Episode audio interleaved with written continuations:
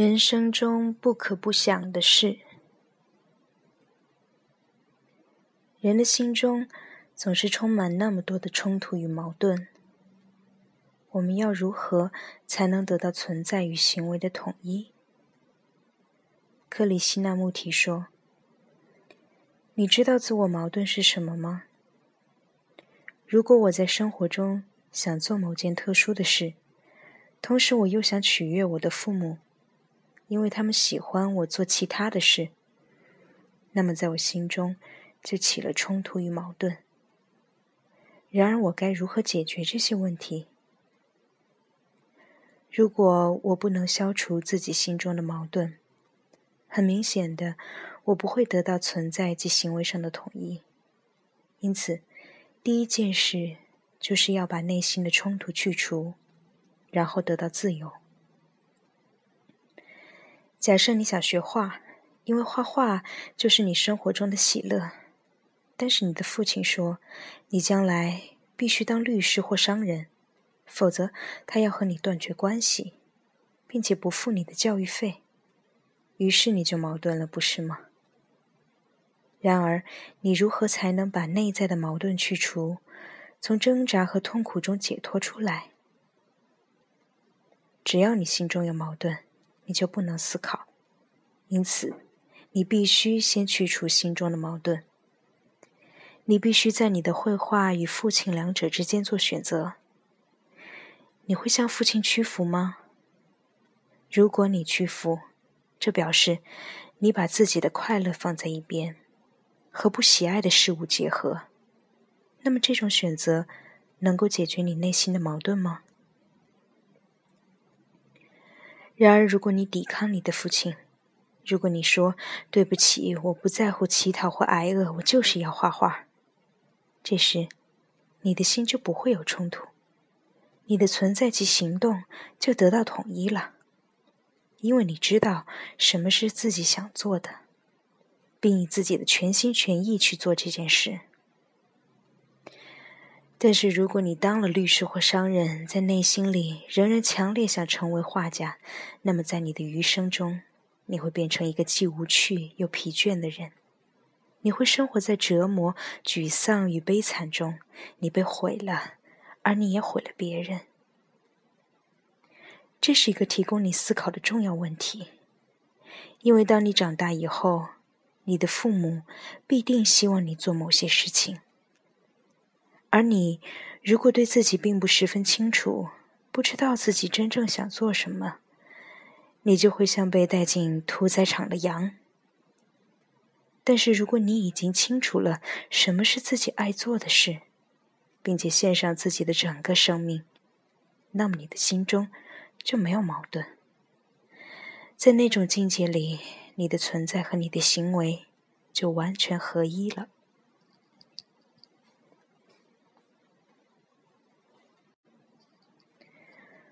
为了我们爱做的事，我们是否应该忽略对父母的责任？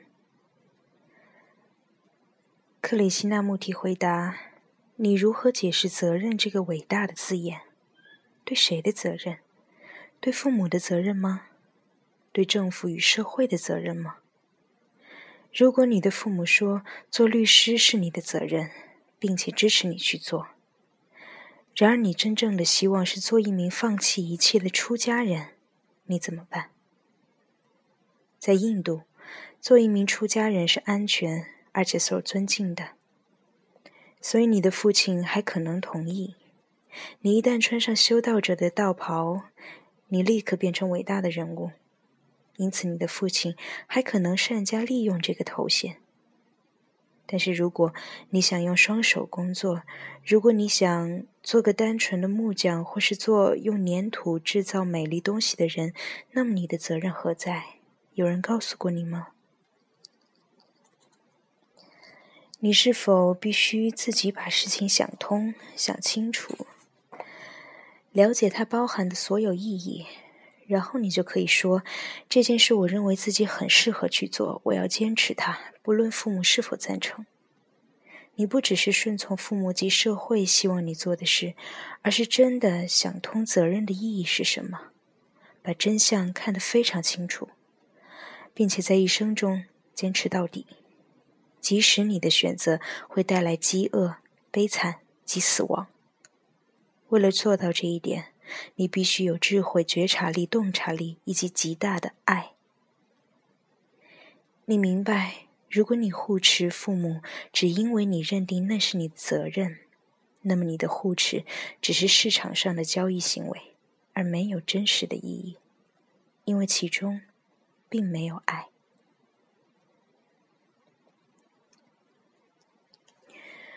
不论我多么希望成为工程师，如果我的父亲反对而且不肯帮助我，我如何能学工程？可是回答：如果你坚持要做一名工程师，而你的父亲却要把你赶出家门，这是否表示你就不能找到其他方法去学工程了？你可以乞讨，或是找朋友帮忙。先生，生命是很奇怪的。一旦你非常清楚自己要做什么，许多事情就会发生，一切都会如愿。这可能是通过朋友关系、老师、你的祖母或其他愿意帮助你的人而如愿以偿。但是，如果你害怕尝试，只因为父亲可能把你赶出家门，那么你就输了。那些因为恐惧而屈服于别人需求的人，永远不可能如愿。但是如果你说这是我真正想做的事，我要去追求，那么有些神奇的事情就会发生。在过程中，你也许必须挨饿、挣扎过关，但是你终将是个有价值的人，而不只是个模仿者。这就是它神奇的地方。我们大多数的人都害怕特立独行。我知道，这对年轻人尤其十分困难，因为印度这个国家不同于美国及欧洲，在这里是没有经济自由的。这个国家人口过剩，所以每个人都容易向现实屈服。你说，我如果不听从，我要怎么办？如果你坚持下去，你会碰到一些事或一些人来帮助你。如果你真的敢不同于流俗，你就是独立的人，生命就会如愿。在生物学上有个现象叫变种，指的是从自己的种类中突然的自发脱轨。如果你有个花园，种了特殊品种的花，有一天早上，你可能会发现其中竟长出全新品种的花来。这个新长出来的东西就叫变种。因为它是新种，所以很突出，园丁对它也特别有兴趣。生命也是如此，一旦你开始冒险，你的心及你的周遭就会发生变化。生命会以不同的方式来满足你的愿望。你也许会不喜欢它出现的形式，那可能是悲惨、挣扎与饥饿。但是，一旦你能迎接生命，事情就会水到渠成。可惜我们并不想迎接生命，我们老喜欢玩安全的游戏。然而那些玩安全游戏的人也死得非常安全，不是吗？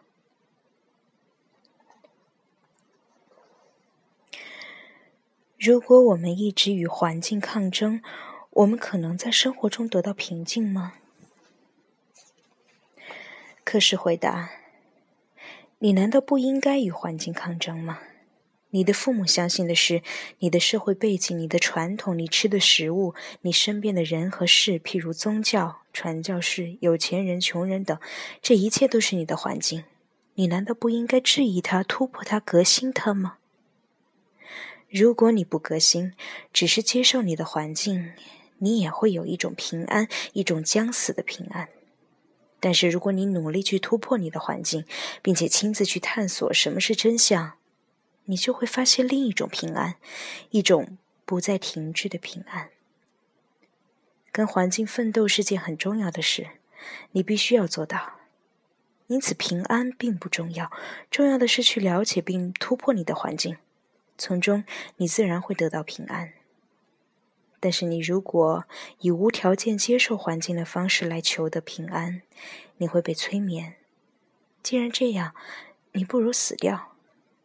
因此，这就是为什么在你年幼时就要有改革的想法，否则你只会腐败，不是吗？